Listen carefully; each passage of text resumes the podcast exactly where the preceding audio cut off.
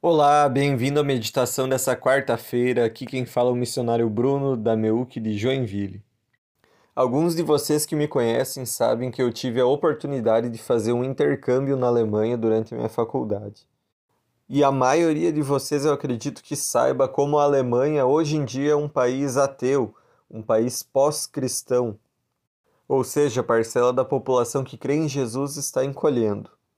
E quando eu estava lá, eu ouvi alguns irmãos alemães, irmãos na fé, compartilharem: a nossa vida aqui é muito fácil, é muito confortável. E por isso as pessoas daqui se esqueceram que precisam de Deus. Muitos acham que Deus é uma ideia necessária para quem sofre, mas nós alemães vivemos bem, conseguimos conquistar tudo o que precisamos aqui, temos oportunidade de trabalho, então as pessoas acham que não precisam de um Deus que a sustenta. Essa era a percepção de vários irmãos lá da Alemanha, e é o que nós vemos muito em países desenvolvidos, o abandono da fé. E isso expressa essa realidade de que quando tudo vai bem, nós muito facilmente nos esquecemos de Deus. Quando tudo está no lugar, quando a vida está fácil, nós achamos que nós conquistamos tudo, achamos que somos suficientes.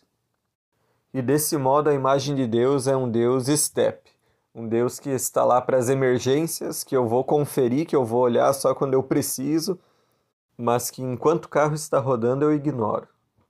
E Deus conhece o nosso coração, Ele sabe que somos assim, que somos rebeldes e que é muito fácil que nós nos esqueçamos dele. Por isso, Deus dá esse alerta no texto de Deuteronômio 6 que nós lemos hoje. O livro de Deuteronômio é uma repetição da lei que o povo recebeu no Sinai que está sendo dada antes de o povo entrar na terra prometida. São várias orientações para o povo nessa nova terra. E entre tantas orientações, nós temos essas dos versículos 10 até o 12 do capítulo 6, que falam ao povo para que não se esqueça do Deus que os resgatou da escravidão no Egito. Essa é a mensagem do versículo 12: cuidado para não se esquecerem do Senhor nos versículos 10 e 11, nós temos essa mensagem de que em breve Deus vai conduzir o povo para dentro dessa terra, que é uma terra onde outros povos já habitavam, então já existe uma estrutura, existem boas cidades, existem recursos. Então a palavra de Deus os relembra. Vocês vão viver em cidades que não construíram, tirarão água de cisternas que não cavaram, comerão frutos de pomares que não plantaram. Então lembrem-se, não é mérito de vocês.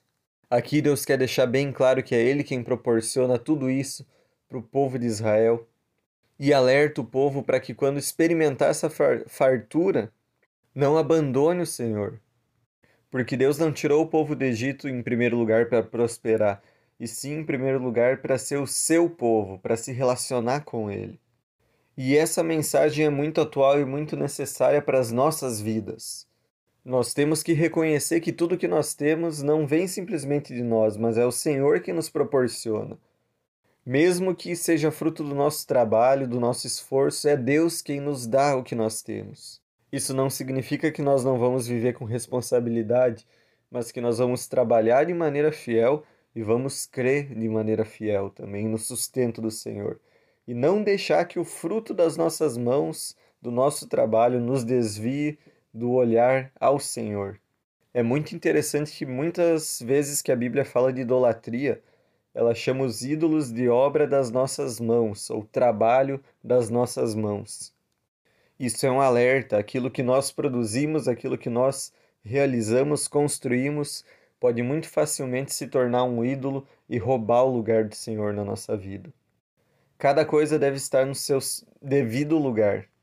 E nós devemos levar uma vida de contentamento para não esquecermos do que aquilo que nós temos vem do Senhor. E assim nós não vamos recorrer a Deus somente em emergências.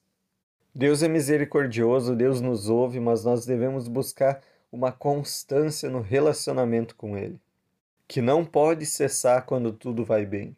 Não deixe de procurar a Deus mesmo quando tudo vai bem. Porque se hoje você desfruta de muitas bênçãos, é porque o Senhor proporcionou isso a você. Deus abençoe o teu dia.